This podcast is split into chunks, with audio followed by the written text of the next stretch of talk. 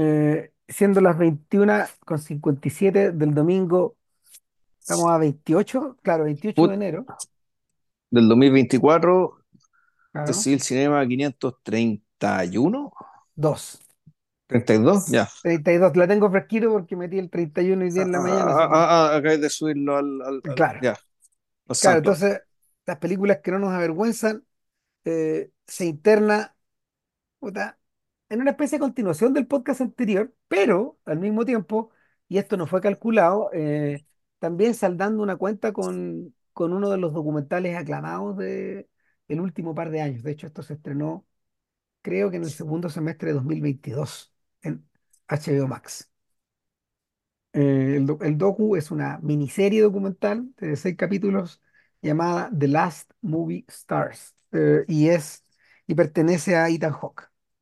Sea, eh, dirigida y producida por Ethan Hawke, pero también coproducida por Scorsese. eh, y, y en realidad, y escrita por el periodista que entrevistó a Paul Newman. Se podría decir que sí, ¿no? sí, se podría decir que sí, de hecho está Sí, dedicada a él la película. O sea, a ver, para contar un poco la historia. Claro, este documental se estrenó el 21 de julio del 2022, aquí dice la página de la Wikipedia, etcétera, etcétera. El, el, el origen, el origen de esta pega, en realidad, se, se remonta al propio Paul Newman a muchos años atrás, hace muchos años atrás. Eh, en algún momento, probablemente cuando Newman recibe el Oscar honorario, por ahí tiene que haber sido, se le plantea la posibilidad al actor de escribir un libro de memorias. Claro. Y eh, ese libro de memorias fue trabajado en forma extensa, se realizaron más de 100 entrevistas a lo largo de una buena cantidad de años, por no más de 10 pero igual un montón de tiempo.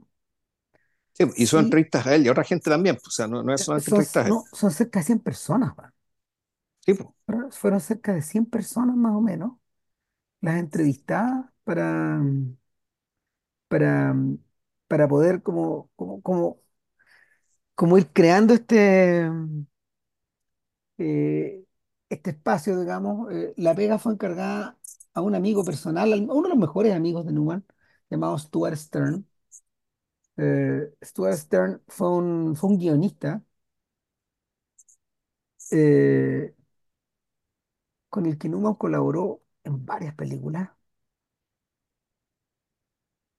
A saber, por ejemplo, da- bueno, Stuart Stern, entre paréntesis, fue el guionista de Rebelde sin causa. No es menor. Ya, claro. Claro, claro, pero, pero él también, que, que en su momento escribió The James Dean Story, esa película de Robert Altman, em, en su momento eh, él colaboró con Newman en el guion de Raquel Raquel, su primera película, Rachel Rachel, su primera película como director. Pero Y donde Rachel posteriormente, naturalmente era su esposa John Woodward.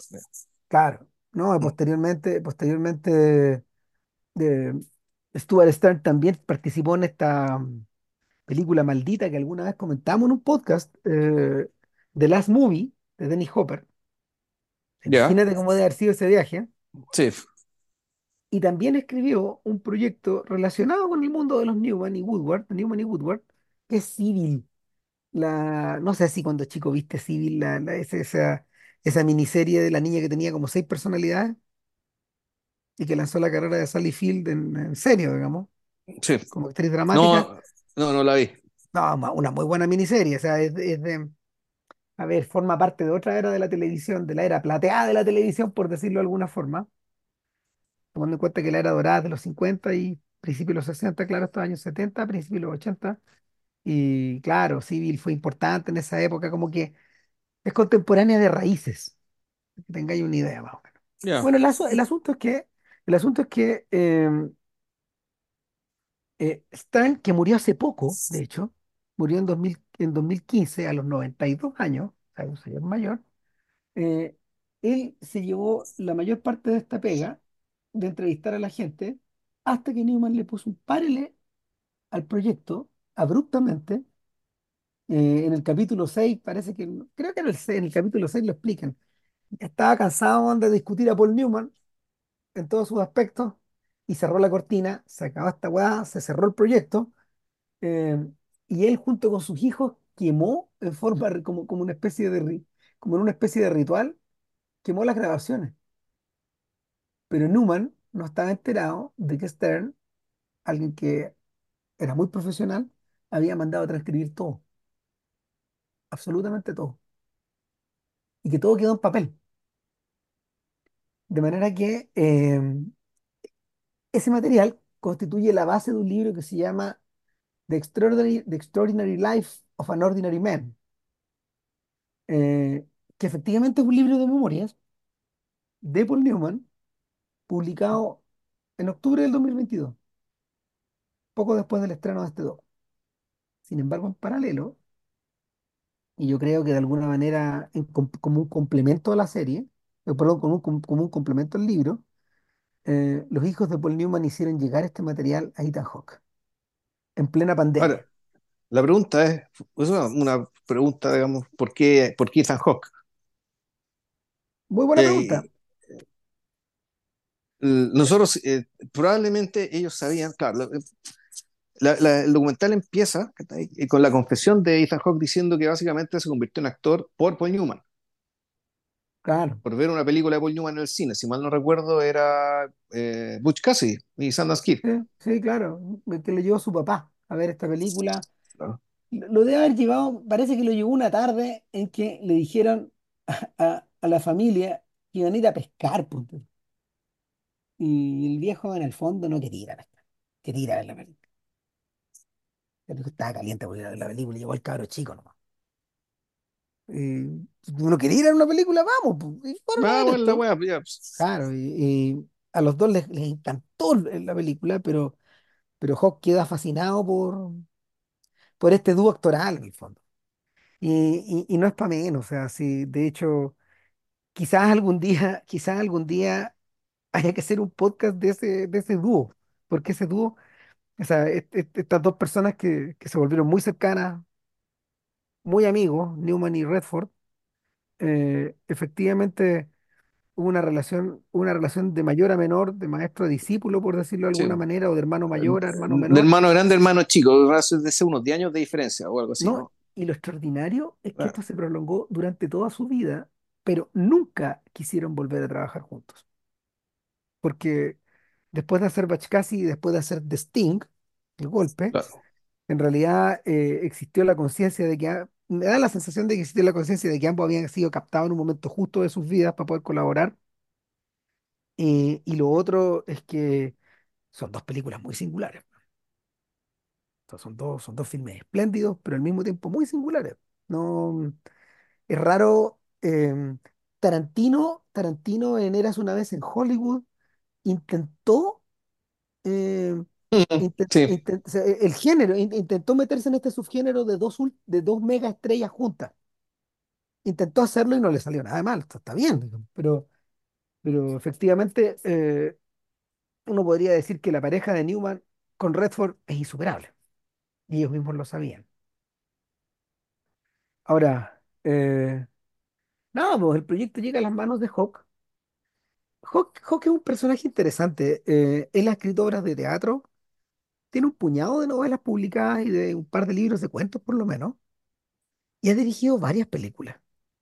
Eh, no las ha dirigido con, con una, mm, a ver, no las ha dirigido con ínfulas autorales tampoco. Básicamente eh, le ocurre lo que pasa, lo que le pasa a muchos eh, actores en algún momento que, que comienzan a dirigir, y es que hay ciertos aspectos de la profesión eh, que les interesan sobremanera y ponerse detrás de la cámara es uno de esos. Yo creo que en cierto nivel sí encuentro una especie de hermandad con Newman en eso, pero, pero esto es por lejos lo mejor que, lo mejor que haya hecho jamás, yo creo. eh, y, metería en el saco incluso eh, a sus actuaciones. El, el trabajo comienza, como, como lo comentábamos recién, en plena pandemia. Eh, él recibe cientos de cajas con los testimonios y ocupa este tiempo en que no se puede actuar en leerlo. Y en algún momento le empieza a contactarse con algunos, eh, algunos de sus amigos o algunos eh, compañeros de profesión y les plantea el siguiente desafío y les dice, mira, tengo este material, me gustaría que lo leyeras y que me dijeras qué te, qué te parece. Em, invariablemente todos quedaron muy impresionados, nadie sabía, y eso ya hablamos de gallos bastante informados como George Clooney, nadie sabía de la existencia de este proyecto secreto O sea, este era un misterio. durante muchos años se, se creyó que de esa generación eh, no existía, bueno, de esa generación no existían tantos libros de memoria. Marlon Brando ocupó la- la- las cintas que él grababa para sí mismo y con, con su psicólogo para, para armar el libro, este, las canciones que cantaba, que me cantaba mi madre. Eh, y es como una memoria, pero, pero es un libro bien particular también. eh, en ese sentido, Bueno, nosotros, nosotros hicimos un podcast, nosotros hicimos un podcast sobre qué era esto, con- qué era con grabaciones de Marlon Brando, que eran las grabaciones que se ocuparon para hacer el libro, pero el que libro, acá claro. estaban, claro, acá estaban transfiguradas también porque, porque lo había algo similar al método que ocupa, que ocupa, mm, que ocupa Hawk, pero no de manera tan extensa e intensa. Bueno, el asunto es que eh, él comienza a, mm, a grabar a, a sus colegas leyendo estos diálogos pero, pero lo hace a sabiendas de que está recogiendo este material, pero al mismo tiempo está haciendo un ejercicio actoral como muchos de sus colegas hicieron al armar obras por Zoom durante la pandemia. Mucha gente vio las obras por Zoom actuadas por estos actores y eh, había gente, había gente muy famosa haciéndolas y en algunos casos, bueno, en todos los países. Y, y en ese sentido, eh, lo que se va construyendo es una suerte de psicodrama que existen paralelos a estos testimonios. O sea, eh, y, y eso es lo fascinante de- de- del documental, porque como buen alumno de- del amigo Richard Linklater, con el que ha colaborado tantas veces y con el que es muy cercano, eh, a Ethan Hawke le interesa el mundo meta. Entonces, una de las dimensiones es la lectura de estos materiales, la otra dimensión es darle forma dramática a esto, y hay una tercera dimensión que está por encima, que, es el meta, que durante, este, du- durante estos seis capítulos, Hawk se está interrogando a sí mismo sobre lo que está creando. A veces eh, recoge diálogos que él tiene con algunos de sus amigos, a veces con su hija, a veces con la, con la familia, con las hijas de Paul Newman en particular, y, y lo que se va obteniendo es un material riquísimo. No, de, de verdad, impresionante, porque aparte suma un cuarto nivel, que esto lo debe haber aprendido de Scorsese, que es uno de los que es uno de los coproductores, que, que eh, tú puedes utilizar material previamente existente de películas y lo recontextualizas al interior de lo que, del relato que estás contando. Entonces, permanentemente las películas de Newman dialogan con, lo- con los testimonios del propio Newman y de sus conocidos eh, y, y se va creando una especie de, de metarrelato que funciona, que funciona extraordinariamente. weón. O sea, ah, bueno, y hay, ot- hay otro detalle más. Eh, en la medida de que Hawk va avanzando y que se va preguntando, a ver, estoy haciendo la vida de una estrella, estoy, eh, estoy explorando parte también del narcisismo de una estrella, estoy, eh, estoy accediendo a, testimonios muy variados de mucha gente y cuyo relato en realidad es mayor, es decir, no solo la vida de Newman, sino que también la vida de sus conocidos. Y al ser las vidas de sus conocidos, eso implica eh, el despliegue de una generación que, tal como dice el título, es de las últimas estrellas de cine en forma, de estas estrellas gigantescas, esta gente capaz de soportar la mirada de millones de personas, como, como, como dice la frase. Y, y por lo mismo, eh, es una mirada al mundo del method acting, de la escuela del método que, que, se desplegaba en el Actor Studio al cual Newman perteneció. Y, y en último término, contar todo esto eh, desde la perspectiva de Newman y sus conocidos no está completo sin la perspectiva de la otra mitad del personaje, que es lo que va, es lo que va moldeando al final eh, toda la miniserie y que la diferencia profundamente del libro de memorias. El libro de memoria está contado desde el punto de vista de él, pero también está la vida de su esposa, Joan Woodward. Yo diría que sin ella no se entiende nada de lo que, de lo que Hawke quiere decir. El, yo creo que tú enumeraste, eh, enumeraste como claro, cinco o seis capas. En, realidad, yo creo que el, yo creo que el, el- centro real de todo esto es el method acting, ¿cachai? En el fondo, es el método, porque es, son los supuestos del método, o sea, de sus características y, y cómo este se despliega en la vida profesional y, cómo y, cuál es la relación que tiene con la vida personal, digamos, la ida y vuelta de la que hablamos en el podcast anterior, el que básicamente justifica y da, le da la forma a la serie. Es decir, es por el método y por la, y por la necesidad de poner el método en acción, es que, por ejemplo, él toma la decisión de que esto sea actuado.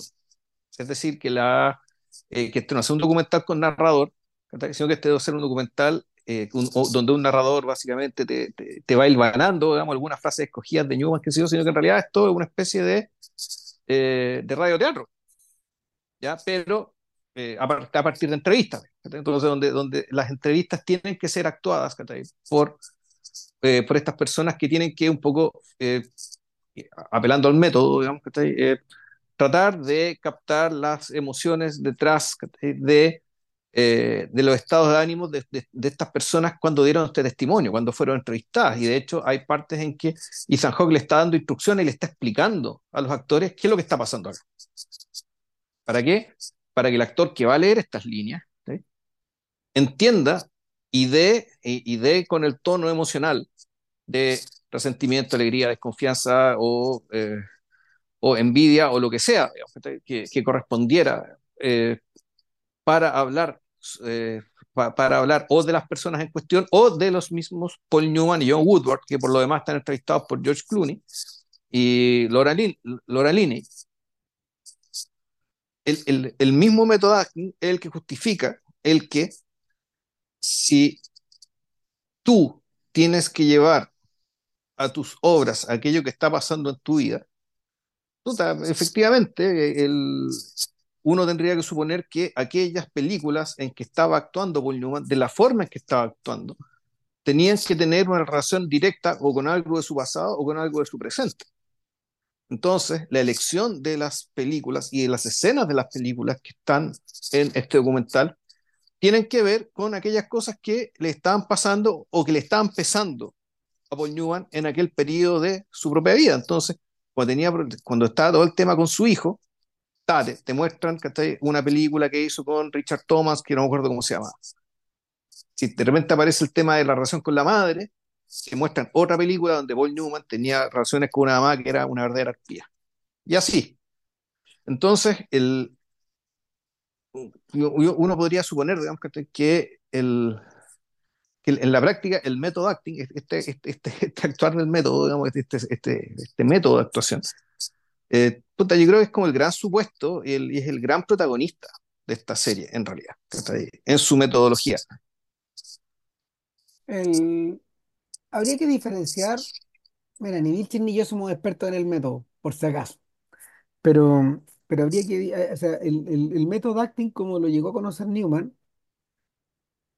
no tiene, que, no tiene, no tiene directa relación con mi método de Stanislavski, por ejemplo, ni tampoco eh, tanta relación con, los, con el sistema con el que trabajaba el Group Theater de, de Lee Strasberg y sus socios, sino que está más bien relacionado con el mundo, eh, con el mundo del actor studio eh, creado por, por Elia Kazan y al mismo tiempo con los métodos actorales de Stella Adler, la maestra de mm, la maestra de, de, Marlon Brando y de buena parte de esa generación de actores míticos. Eh, en esa biografía de Elia Kazan que yo estoy leyendo explican, bueno, yo también tengo un vivo recuerdo de haber leído hace muchos años, más de 20 eh, las memorias de Kazan, que son, que son un documento extraordinario de, en torno a ese mundo. O sea, hay cosas que nunca se me borraron de ahí. Y, y la, este, a ver, esta forma de acercarse, esta forma de acercarse a los personajes de, a, perso- a personajes de ficción a partir de los hechos de la propia vida y a partir de una investigación psicológica de alguna manera o de una especie de, eh, de actividad catártica que, que es la que reclamaba para sus actores Lee Strasberg, eh, al final resulta extraordinariamente fecunda, no tanto en el teatro, sino que en el cine y la televisión estadounidense. Es una especie de, es una especie de, de explosión en cadena o de explosión encadenada donde una actuación gigantesca va eh, entremezclándose con otra y con otra y con otra y con otra. Pero, pero el, a diferencia de lo que, de lo que Strasberg pedía, que era una, era una, era una especie de empatía absoluta con, con el rol y que el rol fuera construido exclusivamente a propósito de las vivencias de los personajes, en realidad eh, Kazan y Adler buscaban años después, años después de que, de que el Group Theater se, se, terminara, años después, eh, lo que, lo que ellos estaban buscando era un trabajo un poco más sutil y un poco más modular. Entonces, por cierto que incorporaba elementos de la biografía de los personajes, pero lo que de verdad le importaba a Kazan era que eh, el actor en cuestión pudiera descubrir al personaje o descubrir un pivote que lo llevara a, catapultarse hacia el interior de los actos de ese personaje y por lo tanto al interior de su conducta y luego al interior de sus sentimientos, que ese pivote estuviera anclado en algún elemento de la vida interna del actor. Es decir, que el actor descubriera el personaje dentro de sí,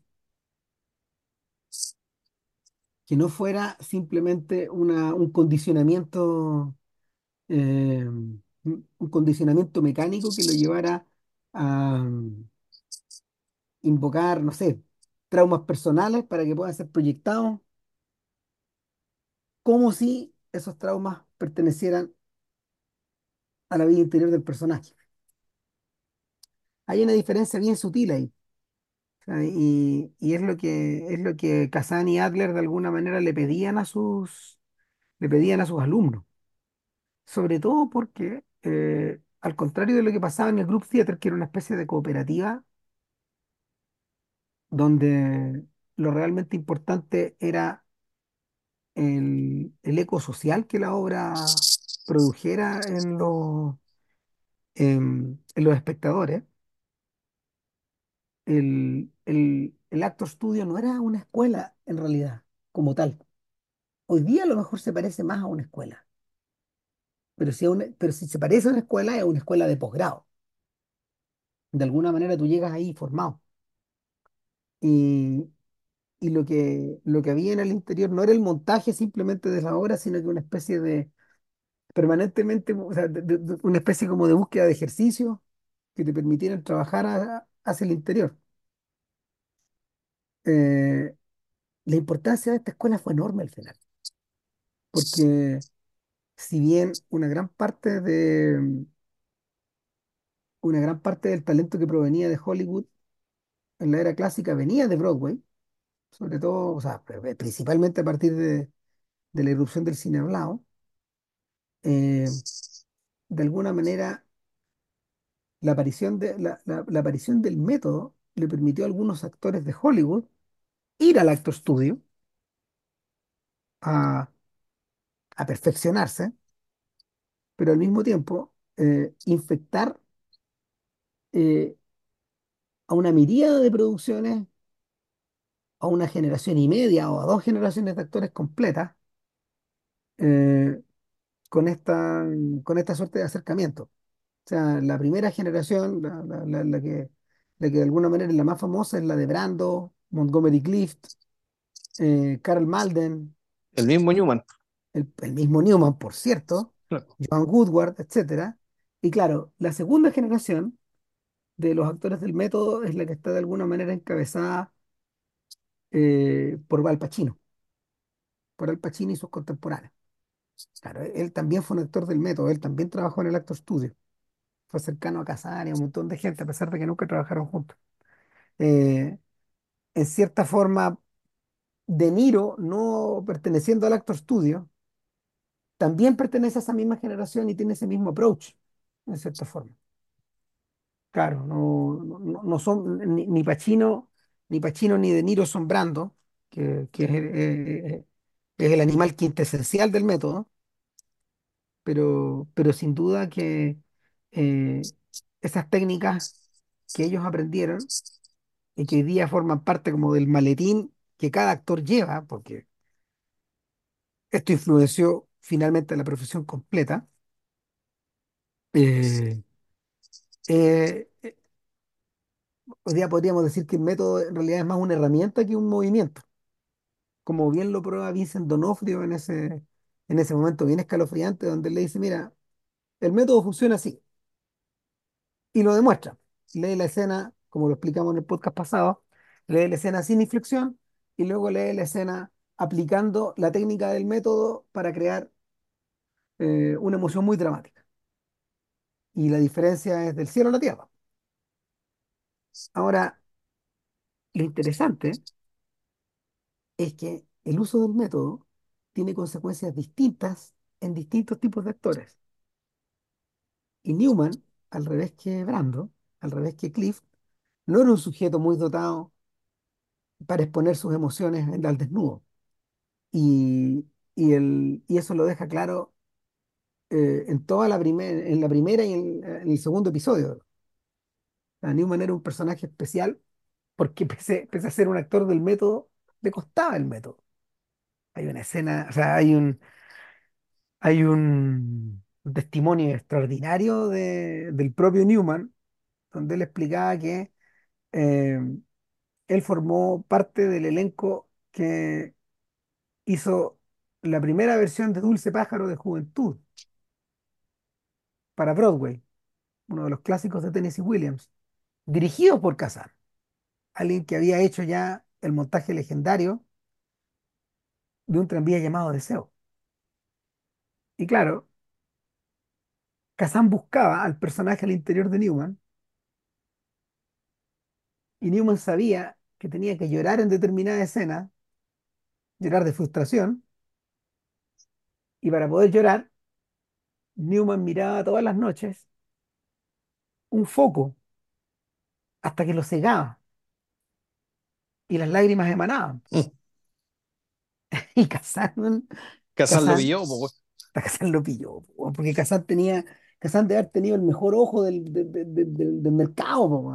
Hay algo raro acá. Hay algo raro, no sé qué es. No sé qué es, pero algo está haciendo este weón que esa emoción no es genuina. Están las lágrimas, pero las lágrimas pueden salir, pero no está la emoción. Puta, Y un día Newman está acercándose a ese momento en que tiene que llorar, va en busca del foco y el foco está apagado, po, weón. Este weón, lo había pillado, apagó el foco. Lo saborearon al weón. Claro, po, y, él dice, y la frustración que sentí fue tan enorme que empecé a llorar de verdad. No, extraordinario. Sí, po. Ah, de hecho, la- hay un testimonio de la misma John Woodward cuando hacía hace rato diciendo, sí, sí, me acuerdo cuando lo conocí. Dije, "Ta, no es muy talentoso, pero puede que le vaya bien porque es muy lindo.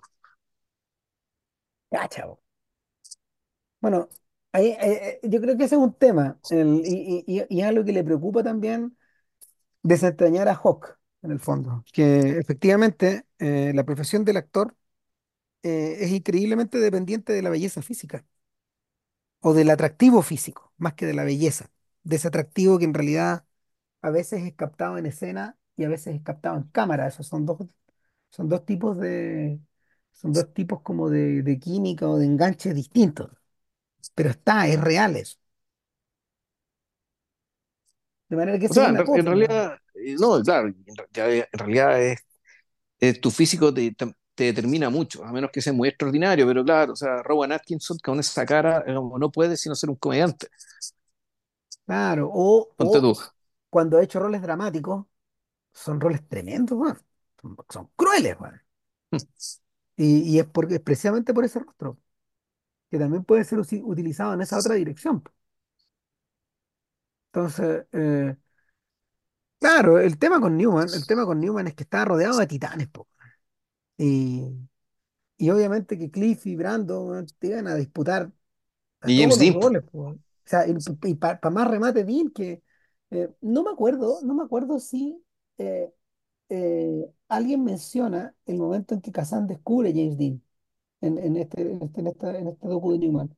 Pero yo lo vi en un documental de Dean y es un, es un momento estelar. Pues, eh, em, Kazan, recibe el, el libreto del Este del Paraíso eh, de John Steinbeck y bueno, se trabaja, digamos, y se llega a la conclusión de que la, la no- lo que ellos pueden adaptar no es el principio de la novela, sino que el tercio final, ponte tú.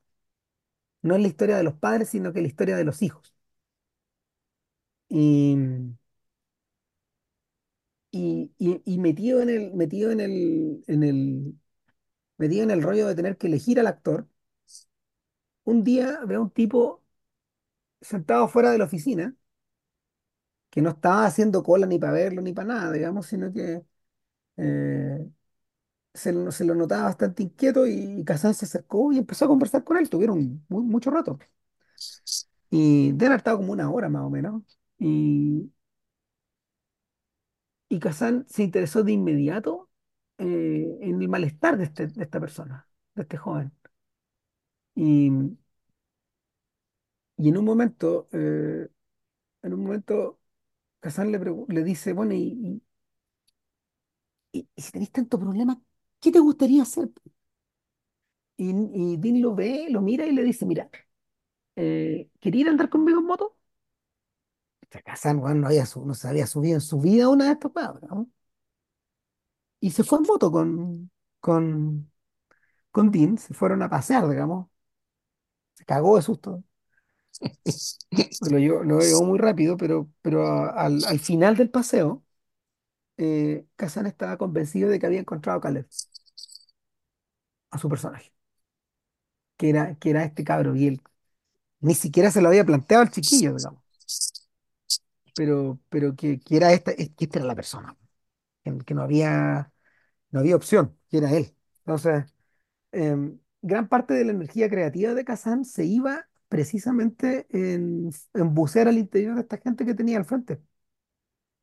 Y, y respecto de Newman, Kazan dice una cosa impactante, dice eh, que, que lo que más, lo que, lo que más le, lo que más le, lo que más le complicaba de Newman eh, era esa incapacidad de, de poder acceder a- al repertorio de emociones que probablemente tenía adentro, en parte y esta es una pura, era una pura mm, conjetura de Kazan, sin saber nada de la vida de Newman, eh, en parte porque él percibía que en el interior de- del actor existía, existía una corriente de, de vergüenza y de culpa que era insoportable y, y que no estaba libre, estaba atrapada. Entonces, eso está, e- eso está relacionado con, claro, bueno, con un hecho fundamental de la vida del actor, porque es el momento en que él conoce a Joan Woodward y se enamora perdidamente de ella y la convierte, se convierten en amantes y Son amantes como siete años. Yo no tenía pues, y él, estan- eh, y él estando casado, tres hijos, y con tres hijos. Un hombre y dos mujeres.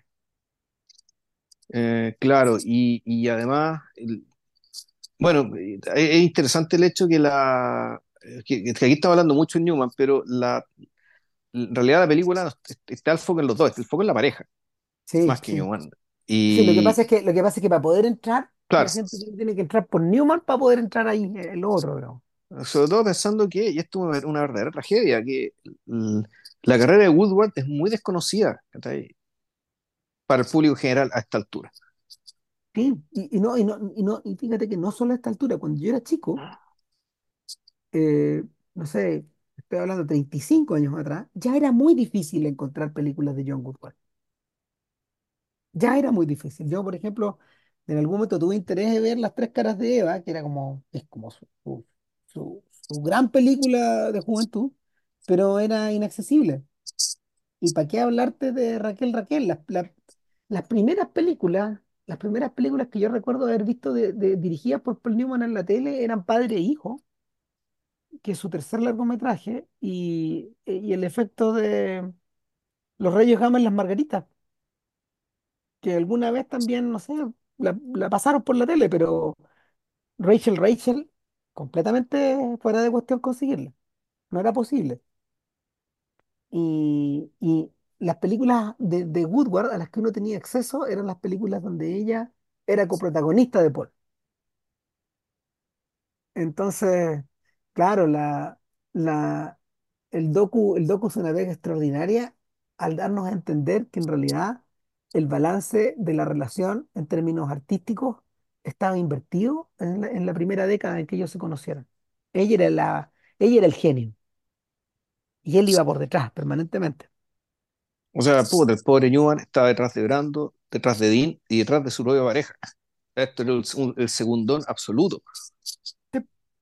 Ahora, lo, lo, lo- la, la, la, la paciencia y el aguante que, que demostró de, a, a la hora como de poder soportar eso, ya, ya es un, ya habla bien del personaje, de hecho. El, a, a mí me, me interesó mucho también el, el, el- el cómo eh, eh, todo esto da cuenta de cómo la pareja va cambiando como pareja, no solamente que cambian las personas. Eh, cada una respecto a su trayectoria profesional y, su, y lo que era su vida, digamos, fuera de las cámaras, sino que también como pareja. eh, puta, te, eh, te, te va un cuadro bien completo respecto de básicamente cómo funcionaron y qué eran. El primer capítulo, eh, que se llamaba Los, los huérfanos cósmicos, eh, o sea, tenía que ver con que el hecho de que ambos, ninguno de los dos era de Nueva York.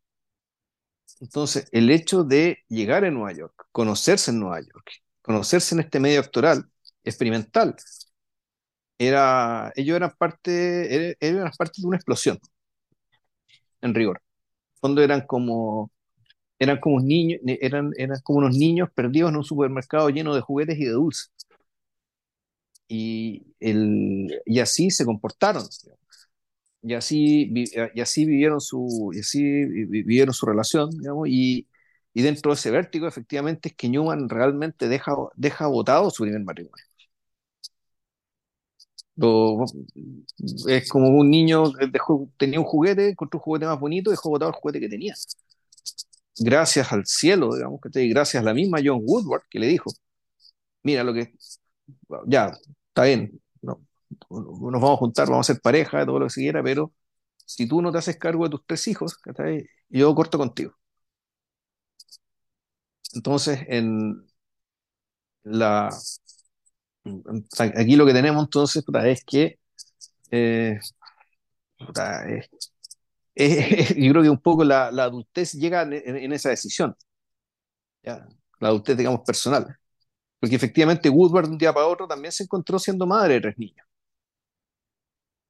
¿Ya? Y eso es, al- es algo que, digamos, que después, que yo, yo este, este documental lo vi con mi señora esposa, con Doña Lina, Doña Lina cachaba algo de la historia, Y efectivamente, en la práctica, la familia de Newman eran, los, eran seis hijos. Los tres de su primer matrimonio, que también seguía viendo su mamá y todo el cuento, pero, eh, Paul Newman sí hizo- estaba muy presente, digamos, y era muy involucrado, y John Woodward que se las arregló para que esa casa fuera una casa de ellos también, O sea, la y que ellos también la, y- y eh, la consideran su madre, en la, en la la se de la, segunda madre. La gratitud de las hijas mayores respecto de esa pega eh, es total. O sea, el, en el fondo ya estuvieron dos mamás, porque la, la otra señora, la, la- la- la- que, que incluso también aparece, aparece como una de las voces, eh, vía, In- interpretada por vi- Zoe Kazan. nada menos, claro, Sí. a propósito para que todo quede en familia, Que- Claro, que ella es la claro, nieta de Kazan, por lo demás, por si no sabían, que el, claro, alcan- el alcance, no es alcance de apellido, digamos, es, no, creo que es la parentesco. hija, creo que es la hija de Nick Kazan, el, el- el No. hijo, el hijo que se dedicó a las películas.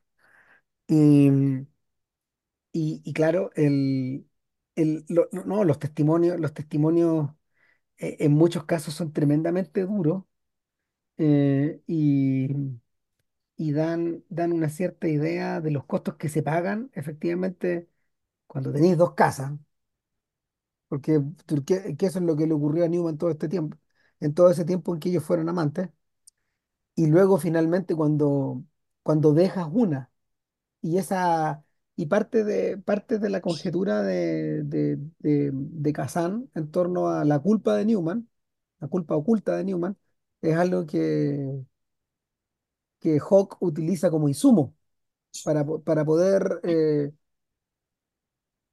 para poder entrar en el, para poder entrar al interior de este hombre y, y de su relación con esta otra mujer a la que quiere y desea tanto. Porque, porque en el, el, la- la- el documental es súper gráfico en esta en esta atracción que ambos sienten, y que, y que supera probablemente toda clase de energía en contrario o toda clase de ambición que, que Newman pudiese tener respecto a su carrera. E incluso la ambición de ella también. Esta suerte como de, de compromiso no matter what que, que ambos tienen con, con su respectiva, con su respectiva relación que se va transformando a lo largo del tiempo. Eh, ahora, en el caso de Newman, que, al cual le habían dado roles de tipo, de tipo buena, de, de- tipo con buena pinta. eh, esto cambia con un filme que no, no sé si lo he visto, no es nada de malo. Somebody Up There Likes Me, en la película del boxeador. Ya, había, tant- no. como había tantas películas de boxeadores, man. Eh, cuando, cuando Scorsese tuvo que hacer el, el Toro Salvaje, él contaba que en realidad su única experiencia con, con, con películas de boxeo era precisamente este clásico de Newman. Somebody, are- somebody up there likes me. Eh, que eh, creo que es la historia de Rocky Graciano. Así se llamaba el, así se llamaba ese boxeador. Es una historia real también. Eh, pero contada, mm, contada en clave hollywoodense y como en clave positiva, en clave, mm, en clave melodramática en aquellos años. Claro, y el filme que originalmente iba a ser protagonizado por Brando, bueno, Newman lo reemplaza y se convierte en una estrella. De circunstancias que su señor ese mismo año está tocando el cielo con las tres caras de Eva y con un par de actuaciones más, desplegadas en las tablas, en la televisión y en el cine al mismo tiempo. Entonces, eh, aún así, pese a ese triunfo, en realidad la famosa de la familia era ella. Eh, el, ¿qué empieza a ocurrir? Lo inevitable y, lo que de algún modo eh, ha sido contrarrestado en, en los últimos 30 años de Hollywood, pero en un matrimonio de actores que se llevaba la peor parte siempre era la mujer. Sí, Y eso es lo que ocurrió con, con una Joan Woodward que comenzó a tener hijos, que comenzó a preocuparse de la casa, que, que comenzó a postergar sus actuaciones y que, y que dejó de encontrar papeles que de alguna manera, o dejó de perseguir papeles que la desafiaran de- de- de- del modo en que lo había, en que lo, en que ella misma lo había hecho a finales de los años 50. Eh, justo en, pa- justo en el momento en que Newman está des- despegando como avión. Sí, es, es un, es un poco, es como nace una estrella, digamos, con la diferencia de que el, el nace una estrella siempre hay una relación maestro-discípulo, digamos, maestro-discípula, donde hay una... Claro, Pigmalión. eh, claro, aquí, aquí en cambio, no, sí, son, son dos pares, caray. No, y ni siquiera, ta- o sea, son dos pares en términos de edad, ella más talentosa, él no tanto, pero resulta que, claro, que su- el que asciende es él, ella es efectivamente termina siendo consumida, digamos, que por, eh, por la casa y el, y el final del capítulo 2, weón, se manda una frase que me, me dejó helado. Ah, Esto cuando, cuando Gab dice, bueno, si me preguntan por mis niños, yo los quiero más que nada en el mundo y todo el asunto, es lo pero más importante de mi vida. lo más importante de mi vida, Pero, pero si, era, si, si tuviera que elegir de nuevo y pensando que quería hacer una carrera, no habría tenido hijos. Así. así, así de simple. No, es impactante. Claro, ahora, y sin embargo. El, es, esa, esa confesión tan dura. Eh, contrastaba básicamente con, con cómo era su conducta como madre, digamos. Que, No, o claro, sea, lo, que- lo podía hacer, eh, puede- que- puede- es que en la vida uno puede hacer cosas totalmente contradictorias, po. Exacto. Entonces, ella como madre era absolutamente dedicada a sus tres hijos, a, los a los hijos del primer matrimonio, digamos, lograba un hogar, un hogar para todos, de cuando en cuando igual tenía su estallido, no siempre era fácil, su- su- sus hijas lo, lo, lo reconocen, pero sumando y restando, digamos, que está ahí, no, claro, él era un entorno muy, muy, muy amoroso, digamos, y, y sin embargo, eh, ese logro. No quitaba, el hecho, no, no, impedía, esta hon- honestidad que ella sentía y que tuvo el valor de, además, de, comunicárselo a un tercero y que as- gracias a tercero llegó a nosotros. Que era que, en el fondo. Eh, puta, le habría gustado que la cosa fuera distinta. claro. Y, y- y de que, de que en el fondo el negocio estaba dado, eh, a ver, este, este era un negocio amallado desde el principio, si es que, si es que te metías en el rollo de ser mamá. Estaba amallado para ti. Eh, sobre todo en la medida de que eh, lo- los años potencialmente más fecundos em, podrían, pod- podrían eh, quedaron postergados precisamente por, por, esta, por estas obligaciones.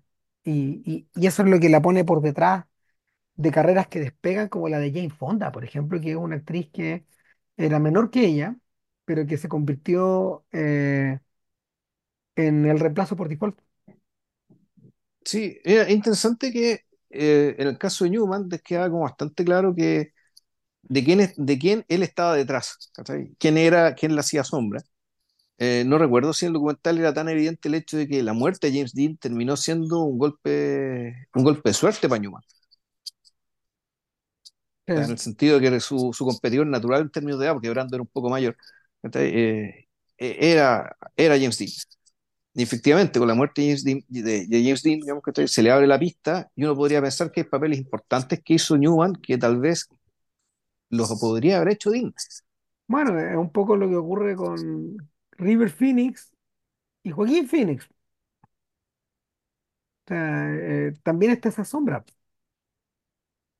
estos papeles que podría haber ocupado, que, que podría haber encarnado Joaquín y que también pertenecieron también en alguna medida finalmente a Keanu Reeves, por ejemplo. Eh, claro, también, también, ta- también este juez, ta- también está ese what if. O sea, Keanu Reeves está súper consciente de eso también, él, mismo lo ha mencionado alguna vez. Sí, ahora, claro, Joaquin Phoenix, por su propio rostro y la expresividad del rostro, tiene, eh, tiene yo creo a- se le abre así un rango, digamos, ¿cachai? Que, que River Phoenix no, no, no va, creo yo.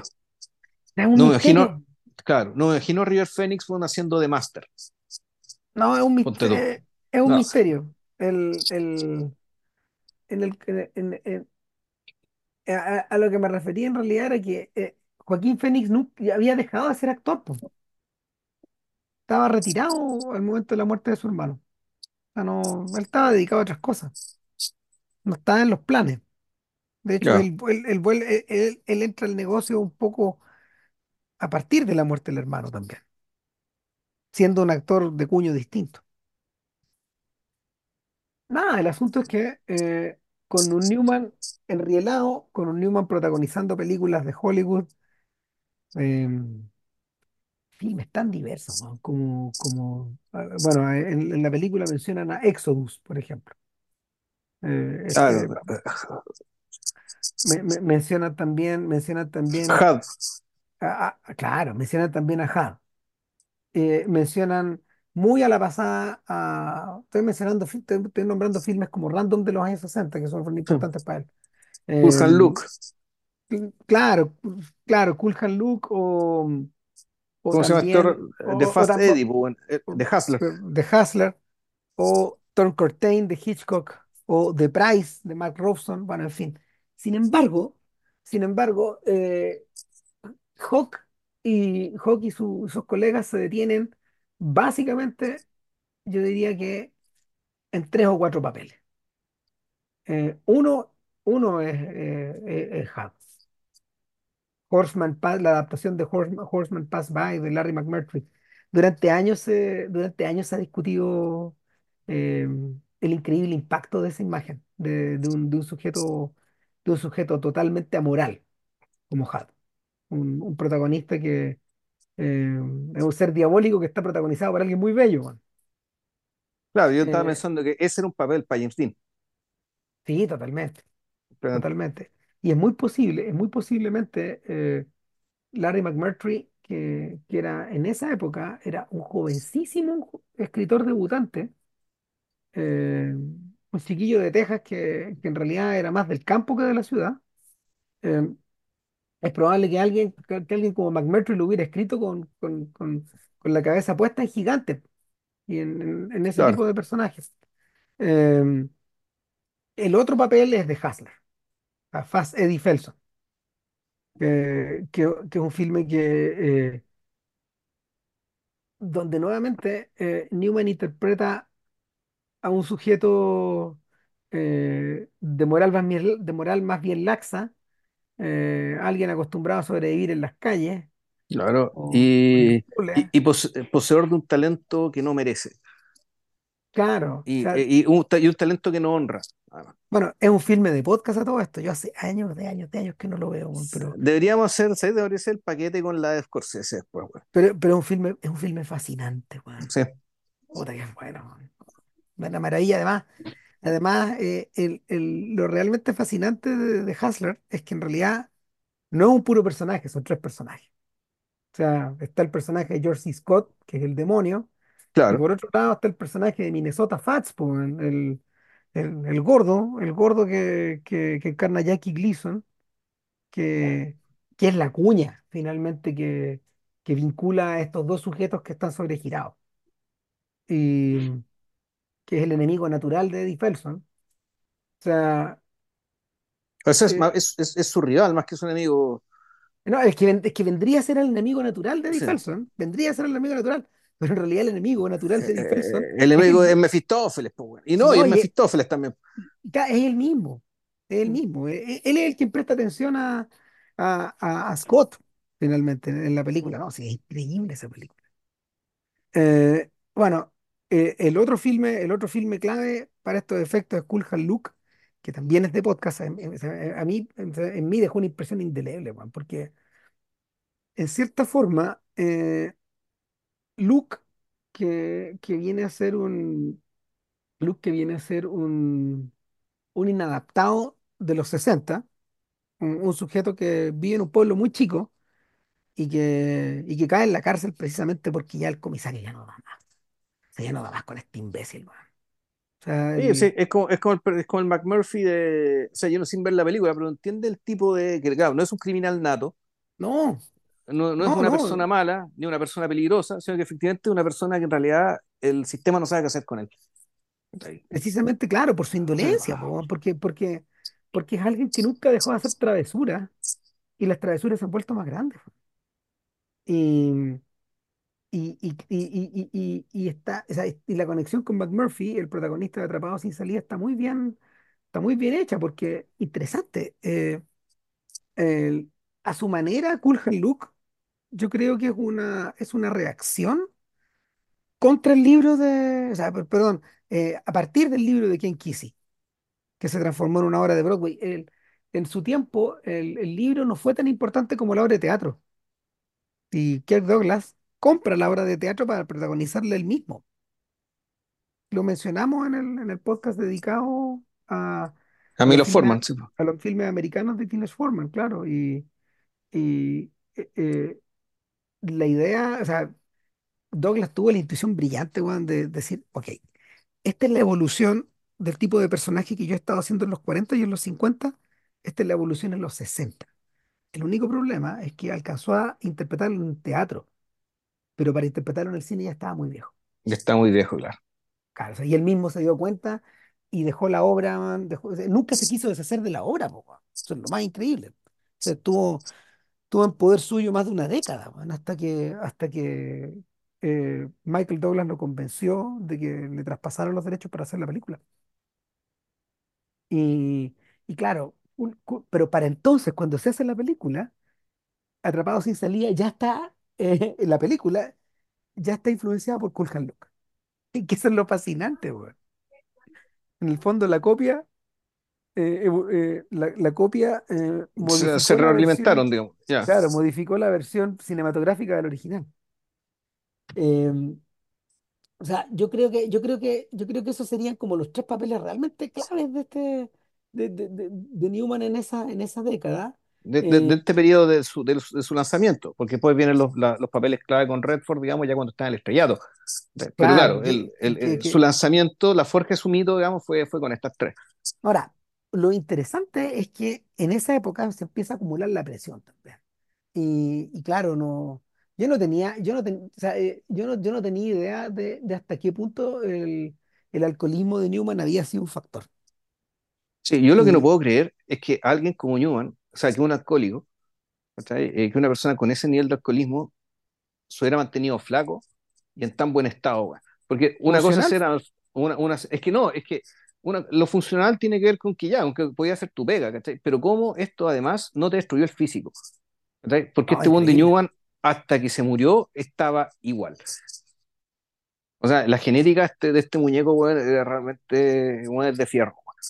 No, impactante. Es un Impresionante, caso, es impresionante. un, es un caso parecido, guardando todas las diferencias, yo creo que es un caso parecido al de David Bowie, que así como la cocaína eh, que, que, que Bowie consumió en grandes cantidades, Juan, en los años 70, em, puta, convirtió, convirtió en, en verdaderos, en verdaderos Java, weón, algunos personajes, weón, y, y les quitó toda, toda su belleza, weón, todo su atractivo.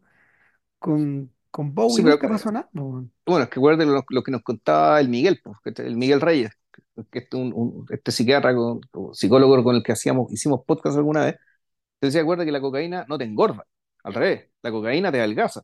Lo que pasa es que tú engordas, ¿cachai? Por la cantidad de copete que tomáis por, por estar encocado. Es decir, por el, el hecho de, de- de- de estar con coca hace que, puta, chu- chupís mucho. Entonces la gente que engorda por cocaína, en realidad engorda por la cocaína, engorda por el copete que toma, ¿cachai? Bajo los efectos de la cocaína. Eh, puta, el, es que bueno, me imagino que en ambos casos, que, y el caso de Newman también fue, es que esto tiene un paralelo. Que esto no se- fue, fue intenso, duró un tiempo largo, pero no fue infinito. De hecho, aquí en el documental también te cuentan cómo fue que eh, Newman no dejó el alcohol, pero sí dejó el alcohol fuerte. Claro, o sea, pero, eh, eh, Llega, eh, a en el, risa la mo- hueá. eh, en el momento en que le cantaron la dura weón, en la casa, este weón dijo, puedo puedo- pero puedo beber cerveza, ¿no? Claro, qué O sea, no, sí, es que era, eh, y fue que eh, eh, un, fue un día que el buen llegó de una filmación y dio jugo curado. Y, y su señora esposa, John Woodward, weón, santa, pero al mismo tiempo mujer con carácter, dijo, ya se acabó esta weá, agarró a los cabros chicos, nos vamos mierda, nos vamos a otra casa que tengan en otro lado, y se fueron, y lo dejaron tirar, weón, ¿cachai? Y el weón fue cual perro arrepentido, con el rabo entre las piernas, estuvo haciendo guardia como tres días fuera de la casa. Claro. Y el weón no se movió. Y en esos tres días lo que se le ocurrió pensar fue ya, pero puta, al menos déjame, déjame la cerveza, déjame el light, ¿cachai? O sea, I can drink light, o sea, déjame tomar cerveza. Y, y Woodward dijo ya, bueno, en realidad este es un sacrificio grande para este weón, ¿cachai? Ya, listo, pa- pasa. Bueno, ¿no se supone weón, que hay cierto grado de alcoholismo también en, en- en Brad Pitt? A Ah, propósito no, s- de... Sí, no sí, sé, claro. weón, no, No, sí, no, ay, sí. no sé. ¿Pero todavía o ya lo dejó? No tengo idea, pero, pero claro que, que parte de los problemas con su, ex mujer provenían precisamente como de ahí, de, de, esta, básicamente de, de, de- de una especie de fuga de sí mismo y de, que es un poco lo que le pasa a Newman también. O sea, el- la película es una, o sea, la, la serie es una muy buena pega al explicar, al explicar que eh, así como los personajes que tú vas encarnando en tu carrera te aportan y te van construyendo, van construyendo tu mito, van construyendo tu vida profesional, van construyendo tu técnica, eh, también te mascan. Entonces, uno de los temores de, uno de los temores de Newman, que lo comentamos en el podcast pasado, de Asteroid City, a propósito de Asteroid City, es que eh, un temor, un temor grande era que precisamente eh, estos personajes que a él le habían gustado se convirtieran en la máscara de Paul ese sujeto que salía en las películas, y que, y que te puede resultar insoportable. El, en el caso de Brando, de hecho, eh, hay algo de eso, hay una, hay una lucha permanente por, por salir de, por escapar de Stanley Kowalski y de esta caterva de rebeldes que Brando encarnó durante toda la primera década y media de su carrera. Lo- los papeles que él, eh, los papeles que él desempeña desde principios de los 60 eh, hasta el final, hasta el final como de, de, de su interés por las películas, que eso debe ser como a mediados de los años 70, em, son, son contra ese mito. Son, son desempeñados particularmente en contra de. eh, Vito Corleone en contra de eso. Eh, el personaje de el, el- este cuasi suicida del último tango en París opera en esa misma dirección. Eh, y lo mismo pasa con este criminal que interpreta en The Missouri Breaks, que, que es este western tan extraño de Arthur Penn con, con Brando y con Nicholson. Em, ¿y para qué hablar de, de, la estación terminal de Apocalipsis ahora? Son personajes donde Brando en el fondo no está buscándose a sí mismo, sino que está buscando deshacerse de sí mismo. Ahora, un, una, una, un- una ¿Sabes parada qué? Br- interesante. Br- Brando podría haber sido un buen. ¿Cómo se llama el personaje de Meridiano de Sangre, weón? El juez. Ah, sí, claro que sí. Yo creo que está escrito con. Yo, yo creo que está escrito a partir de eso. De este- yo creo que está escrito a partir como de, de, de algo que McCarthy tiene que haber visto en Brando. Porque uno, uno lo lee y dice, no, esto es ininterpretable. Entonces, ¿qué, Mm, qué, qué, qué pers- quién puede tener una presencia, ¿cachai? Para dar cuenta de todo esto. Entonces, a lo mejor Brando. Claro, o sea, A lo, así, ya, pero están, a lo mejor, a lo mejor. O sea, tú- tú estás manteniendo la duda, digamos. es tanto así que el juez te lo imagináis sin cara, heavy. Exacto. O siempre Em, espalda. también, qué buena idea. El, el asunto es que eh, el, como, como, como Hawk tiene tiempo para desarrollar todos estos aspectos y se detiene particularmente en algunos momentos, o sea, él invierte en buena parte de su, buena parte del metraje, por lo menos cuatro capítulos en los años 60 y principios de los 70. Es bien impresionante. Eh, en tratar como de reflexionar eh, en torno a eso, en torno a las distintas facetas de estos muñecos, eh, eh, sobre todo la faceta política de ambos personajes, de ambas personas, tanto de Woodward como de, de Newman, y ese interés de Newman de hacer visible su compromiso con lo que podríamos denominar la izquierda de Hollywood. Sí, o sea, los Claro, liberales preocupados por los derechos civiles, weón, ¿cachai? Marchando en Washington, claro. eh, pro- protestando contra Vietnam, ¿cachai? Sí, el, el paquete completo. No, claro, y, y- y en, en- en ese sentido, en ese sentido son personajes que marchan como a la par con Harry Belafonte, con, con, con el propio Sidney Poitier, otro personaje fascinante de Vilches, weón. No, no, o sea, ta- también yo creo que en, en parte porque estaba sujeto a, la- a presiones similares a las de Newman. Sí, Eh, pero, con- pero con la, la dificultad mayor de, de ser negro. De hecho, una de las. Hay unos capítulos que se llama La suerte de Paul Newman, que cuando le pregunta a Newman si en qué consiste la suerte de Paul Newman, y él dice, precisamente a partir de esto estamos hablando, el, mi, mi suerte nace ¿cachai? por el hecho de. eh, mi, suerte, mi suerte empieza por el hecho de nacer blanco en Estados Unidos. ah, sí, Así. Puta. qué mejor, weón, claro, para este tipo de cosas. Claro, ahora, él, en una época en que él se consideraba judío. Eh, Él era de familia mixta, digamos, por una parte, por parte de padre, creo que era, eh, por parte de madre era judío, por parte de padre protestante o viceversa. A- acuérdate que por parte de madre, de hecho, se hereda la, Sería la, claro, pero yo no recuerdo la raíz pero a semita. lo, claro, pero hay gente que, si bien son, son hijos de padre judío de madre, aún así se consideran judíos, que los hay. Sí, Eh, pero él se, él se consideraba a sí mismo judío. Y su personaje en, en- y, y esto, esto no es algo en lo que escarba mucho, sino que te lo, eh, te lo muestran en, en, en- Éxodo, ¿cachai? Donde él, él es un oficial de la, de la Armada Británica que está a cargo de llevar a, a- llevar a, a- a judíos sobrevivientes, por lo que entiendo, digamos, a, a lo que hoy es Palestina, puta, puta la wea, weón. y, y él interpreta, a, él interpreta, claro, este oficial que aparentemente es inglés, que finge no ser judío, y que te da la impresión de que es como, como si estuviera, es- la actuación te da esa intención, digamos que, de que él finge no ser judío, digamos ahí, eh, y donde él tira comentarios antisemitas, digamos ahí, y, y lo que recibe de vuelta de parte del oficial de más alto rango, puta, un antisemitismo al borde de, de, de lo nazi, pues, weón. Me estoy un poco dando cuenta de, eh, de lo que estaba en eso, en ese ambiente, en esa época, digamos, pero no necesariamente en la época de él, donde él le tocó vivir. Es decir, en ninguna parte de la película se te dice, o sea, te, hace- o notar que el hecho de ser judío, de sentirse judío, eh, puta, afectó su carrera o algún tipo de perspectiva profesional o de ningún tipo. O sea, la, la fortuna de Paul Newman, digamos, que ahí, era básicamente haber sido blanco independientemente si era judío o no. Claro. Ahora, el,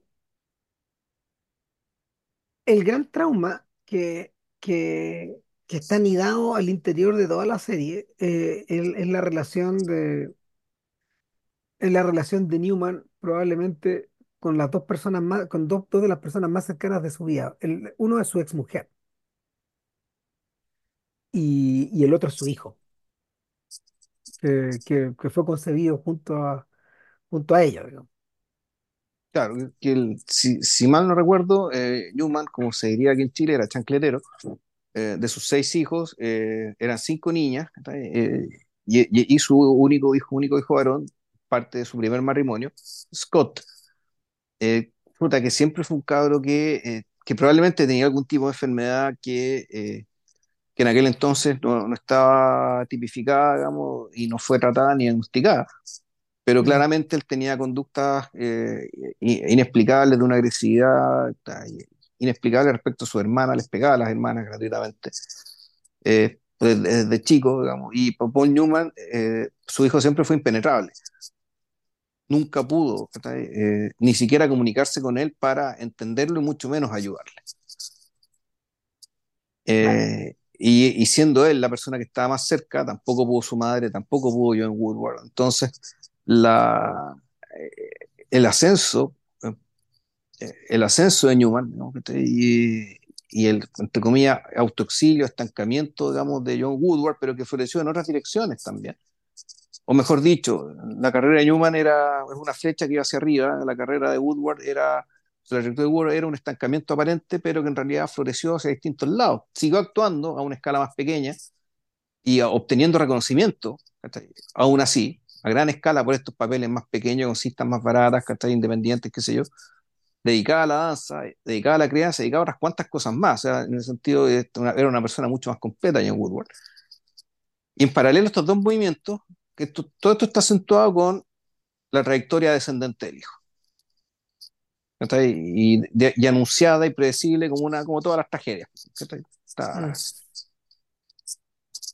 No, tremendo, porque, porque, a ver, Scott, en cierta forma, eh, quizás por, por perseguir la figura de este padre que, que no era todo lo cercano que, que podría haber, que podría haber sido a él, eh, se, convierte en un personaje que toma riesgos que, que el propio Newman había tomado, pero ya no de una manera tan responsable, y, ya no, y no de una manera puesta como al servicio de, de sus propias pasiones, había algo que estaba como descoyuntado y de hecho eh, Scott Newman se dedicó a correr autos igual que su papá, pero también se dedicó a hacer acrobacias en autos, cosas muy peligrosas.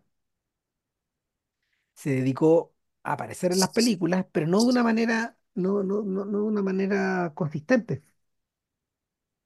En paralelo, eh, era un personaje con, con propensión a ciertas adicciones. Es Y lo, que de hecho es lo que lo terminó matando. claro, y en último lugar, eh, era una persona que efectivamente había desplazado o eh, concentrado altos niveles de, de, em, a ver, de irascibilidad contra el padre, lo había vuelto blanco de su, lo había vuelto blanco de sus propias, de sus propias angustias. Entonces, era un juego, el que, el, el- el que ambos tenían era, eh, o, o- o mantenían, era, era un juego tóxico, del que el propio, del que el propio actor me imagino que debe haber querido también escaparse un rato en algún momento. Y, y claro, él lo termina, lo termina perdiendo y generando heridas insondables, pues, bueno, hay, hay unos, un- son, no te podía, no, no podía entrar ni a calcularlas. Claro, bueno, y otra cosa, el, este, eh, Scott es un perso- él, él ya había muerto para cuando se hicieron estas grabaciones, por lo tanto, Scott no tiene voz. Claro, ¿cachai? Y eso es, lo, lo- es también es lo más triste y lo más, no sé si lo cuente o, o, o- característico, no, determinante es la palabra. Es, lo determinante respecto de su presencia y la forma de, de contar nuestra historia. Es básicamente a través de la ignorancia de los otros, de la incomprensión de los otros. De lo que los otros sabían o no sabían, o lo que entendían o no entendían de, de este personaje que en realidad se llevó sus secretos a la tumba. Y, y uno podría decir, eh, ya pensando, ya analizando la obra de, de Hawk, la película que estamos hablando es que, entonces, bueno, si hay tan poco material, ¿cachai? O, o no hay nada que él diga, digamos, ¿cachai? a lo mejor esto haría, haría, haría, tendría que tratar de otra manera o haberlo disminuido, digamos, y Hawk toma la decisión de que no. Esta hay que tratarlo no, con la claro importancia no. que se merece, digamos, ¿cachai? Y puta, con las fuentes que quedan. Eh, con las fuentes que hay, y, y pero por el hecho de que no hay grabación, de, no, no, quedaron, no se alcanzó a entrevistar a esta persona, por lo tanto nunca está lo que esta persona dijo, eh, puta, queda este vacío, además, queda esta sensación de vacío, de fantasma, ¿cachai? Puta, de hoyo negro, digamos, ¿cachai? Que no se puede tapar con nada, pues. No, el, mira, el, es interesante. el- Hawk no lo menciona nunca, por razones obvias, pero yo creo que esto también hace eco en la propia experiencia personal de- del actor y su matrimonio con la también actriz Uma Thurman. Yo creo que también hay una lectura ahí meta. ¿cachai? O sea, la separación de Thurman con, con Hawk es de hace más de 15 años, van para los 20 a lo mejor separados. Ellos de hecho han hecho vidas, vidas, vida, han, mantenido vidas individuales con, con respectivas parejas. Que, Ethan Hawke, tal como su personaje en, en Boyhood, también tiene un hijo con su pareja nueva. O sea, con su pareja de hace mucho tiempo también, de hace más de 10 años. Y, y yo creo que hay algo ahí también porque, bueno, están las hijas de Ethan Hawke, entre ellas Maya, una actriz importante. Sí, que, que ya, que ya actuó, en, que estaba en la película anterior, pues la de en, Asteroid City. claro, claro, ¿no? Y en varias más, en Sí, varios filmes más, digamos. Y, y el eh, Maya Hawke, de hecho, eh, es un personaje importante, maestro. sí, pues. Bien, eh, eh, interpreta, interesante, interpreta a, a- a la hija de A, Leonard Bernstein también.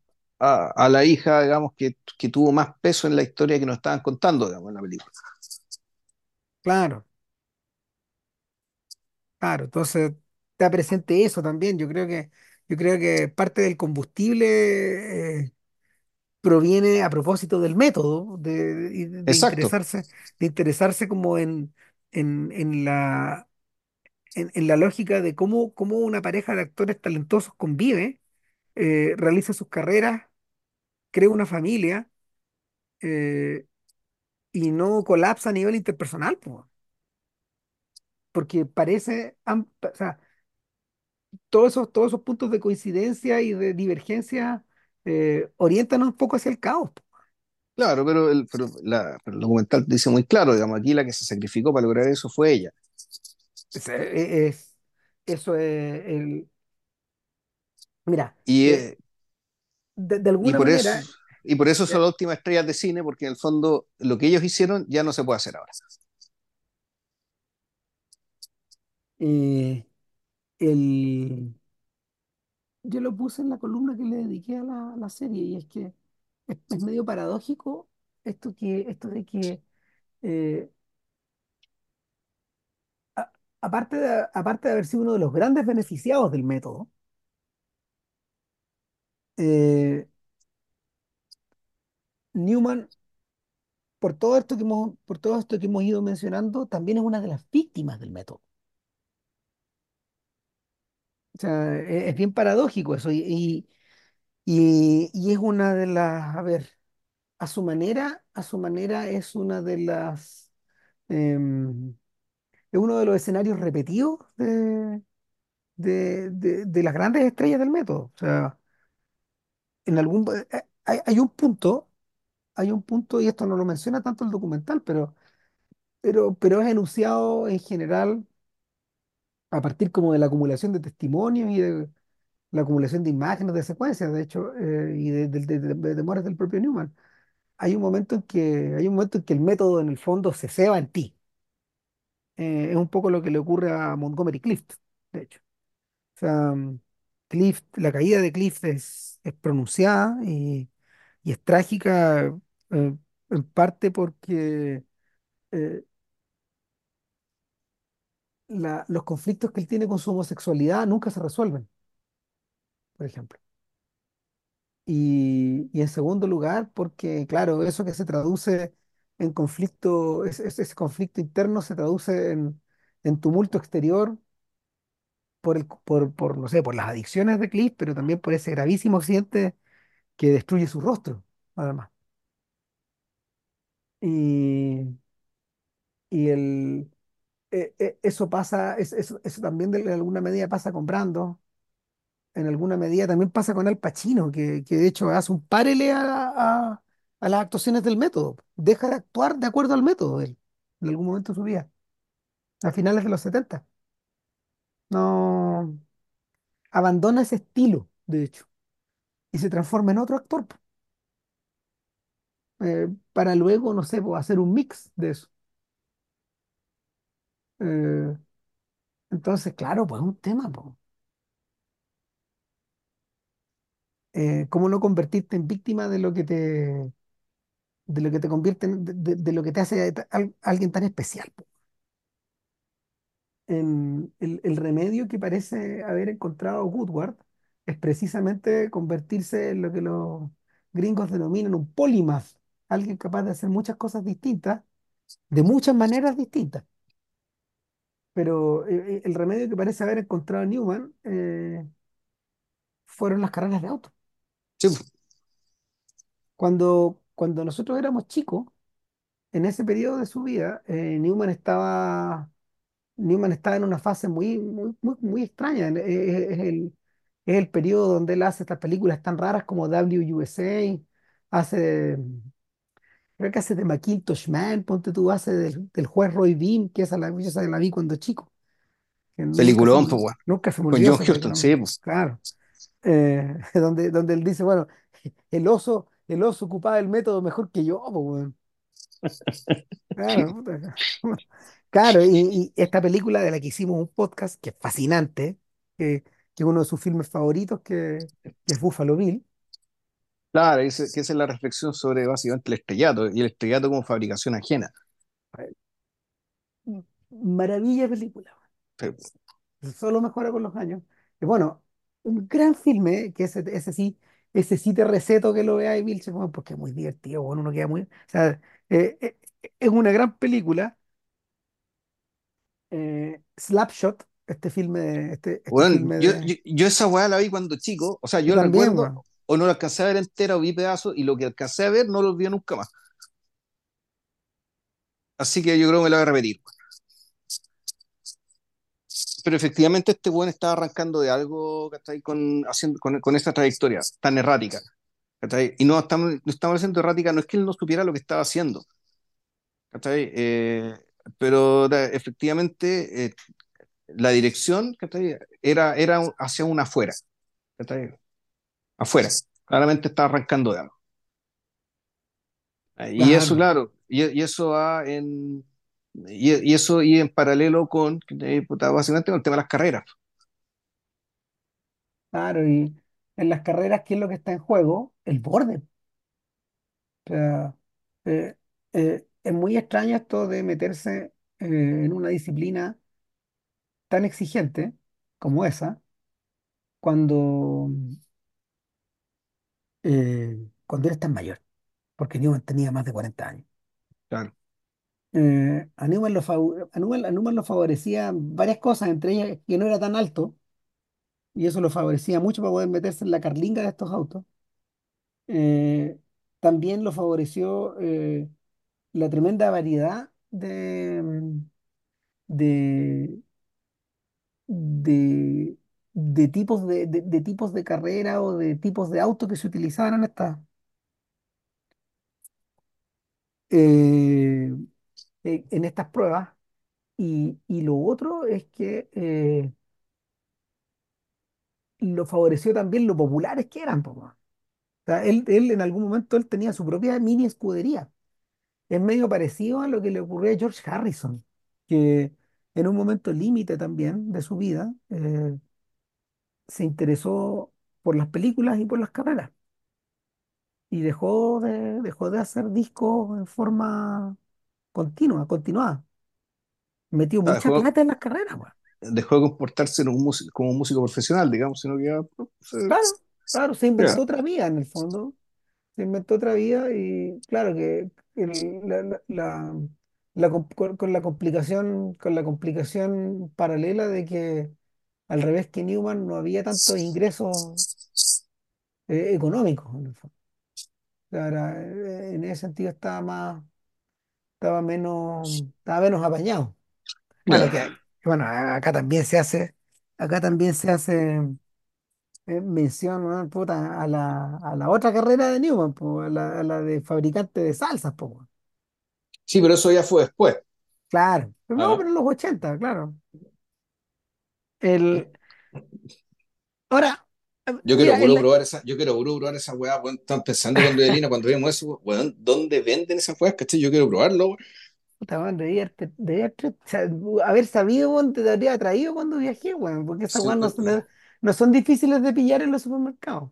Luego se pillar una salsa de tomate y comer tallarines, weón, con la salsa de tomate, que además es muy divertido esto que decía, todo el mundo le decía a los agentes, weón, no pongáis tu cara en esta weá, no pongáis tu cara en esta weá. ¿Y es qué lo que podía hacer, claro, pone la Claro, cara. Pone la cara, ¿cachai? En la salsa, pisa cara, él ahí, la cara de riéndose, weón, ¿cachai? Usa una es absoluta, inconfundible que la, la salsa es de él, ¿cachai? y que si la salsa le da mal, además que eran productos orgánicos, ¿cachai? Sí, que tenían gracias, y resulta que, por lo que entiendo, que la mayoría de los ingresos de Paul Newman, Todo, todo. La salsa, todo para lo, todo para la fundación de Scott. claro, no, y no solo eso, sino que en realidad la, la gran fuente de ingresos, ¿cachai? Llamada el rey de las películas o lo que ganaba con las carreras, la fortuna dura, digamos, por lo que me explicaba Doña Lina, eso lo decían tanto en el documental, era venida por ahí, por Sí, esa línea de productos orgánicos. por la, por la comida, claro.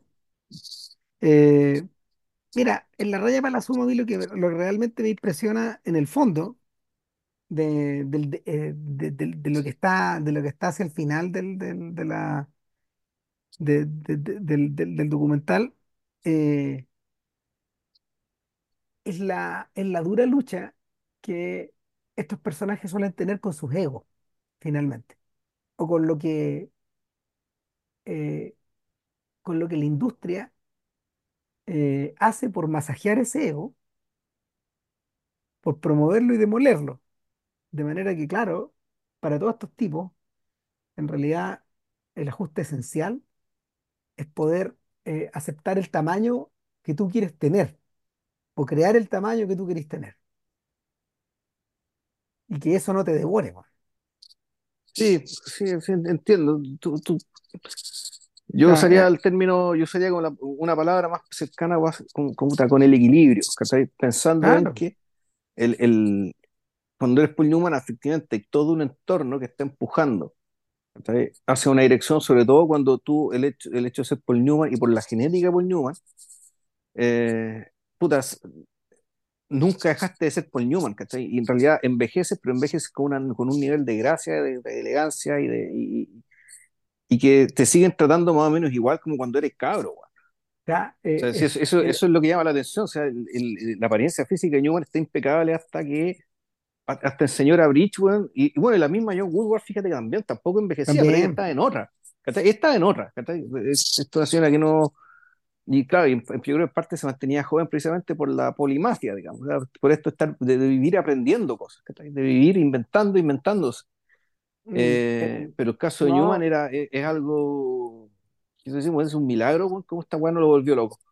eh, eh, el otro día alguien tuiteó poniendo una foto de Eddie Felson en el color del dinero, ningún ser humano fotografiado mejor que este. Y tienen razón. O sea, cuando yo vi esa película me impactó, weón, verlo. Nunca se ha visto, o sea, el, el mejor look de Paul Newman, el bigote de Eddie Felson, po, lejos. O sea, Claro, aporta, y, apo- y- y las aporta a pro- la y las- película algo que, a- aporta a la película algo que nadie más podría haber aportado, weón. claro, y, la pro- y las proporciones del rostro son exactamente las mismas que 30 años antes, weón. Así, weón. Bueno, Eso no cambió nada, no tenía papá, weón, no se arrugó, Ah, puta, no. todas las arrugas típicas, pero las proporciones, los rasgos, puta, igual, ni, no Ah, sé, no, ni un lo, pómulo caído, ni una nariz más grande, no, nada, weón, No, lo, impecable, lo, igual, lo que se, lo que se va deteriorando, eso sí, es la voz. Y ahí es donde uno, ahí es donde, donde uno persigue el kilometraje. Y se vuelve interesante también. Mm. Eso. Bueno, Y la mirada también, Eh, que y, y eso no es deterioro, digamos que la mirada no, cambia. claro, ya no sé qué más, salvo decir una cosa que había querido mencionar antes, Juan, y es que eh, el- la apariencia de Newman es tan importante eh, para la serie y se vuelve un tema tan importante que el único de los actores que nunca aparece prestando la voz ni en cámara, porque todos los Exacto, otros en general aparecen, el único que no aparece es Clooney. es Clooney. Y yo creo que eso es deliberado. O sea, Clooney en el fondo está apelando al método para convertirse en Newman y por lo mismo él no puede ni debe aparecer. Y es una gran No, eh, este también, esto de que, eh, weón, ¿cachai? Eh, hasta, hasta Paul Clooney se ve feo al lado de Paul Newman. Claro, Además, digamos, desde el punto de vista de desmerece. la, de, de- de la vanidad, digamos, de la vanidad y los egos y qué sé yo, ¿cachai? No, mejor, mejor weón, ¿cachai? Pongo la voz, pero no, no, no, no pongan mi rostro el, el suyo. No, no, Nada, no, no tiene bueno, sentido. Otro, otro elemento, otra cosa que eh, creo que es importante decir, que la, que, bueno, el documental también trabaja hacia atrás, es decir, el documental también se hace cargo, ponte tú, de, de, de papeles importantes, de, de un papel importante, un- de una línea importante lo que ocurría con John acerca del Alzheimer, ¿ya? Y un papel que hizo, digamos, de una película que hizo sobre eso, una película que también fue premiada, reconocida, qué sé yo, ser una mujer con Alzheimer, porque ella tenía un temor gigantesco, ¿cachai? al Alzheimer porque su misma madre, ¿cachai? tuvo Alzheimer y, y- y ella sospechaba que esto podía ser hereditario. Eh, entonces, claro, una de la- una- uno de estos epílogos, digamos, estas, estas frases que ponen como epílogo en los documentales que suelen poner para contarte qué es lo que, qué es lo que vino después, digamos, o qué es lo que está pasando ahora, respecto a lo que nos contaron, es que John Woodward sigue viva. Eh, pero con Alzheimer, precisamente, claro. precisamente. Eh, y otra cosa que me sorprendió, que yo creí que, fíjate, le iban a dar más importancia, dado, dado todo el tema de las carreras, ¿cachai? que que toda esta dimensión de la vida de Newman, eh, basada en las carreras en torno a esto, que era un- una, que yo diría incluso era su verdadera pasión, más que la actuación, incluso. ¿cachai? Porque básicamente la actuación era algo que lo pilló joven, ¿cachai? Que, de la cual se valió de su apariencia, su apariencia nunca cambió, por lo tanto, siguió haciendo esto, digamos, ¿cachai? Pero, eh, puta, su verdadera pasión, y a partir de cierto momento de su vida, más que la actuación, eran, eran, eran las carreras.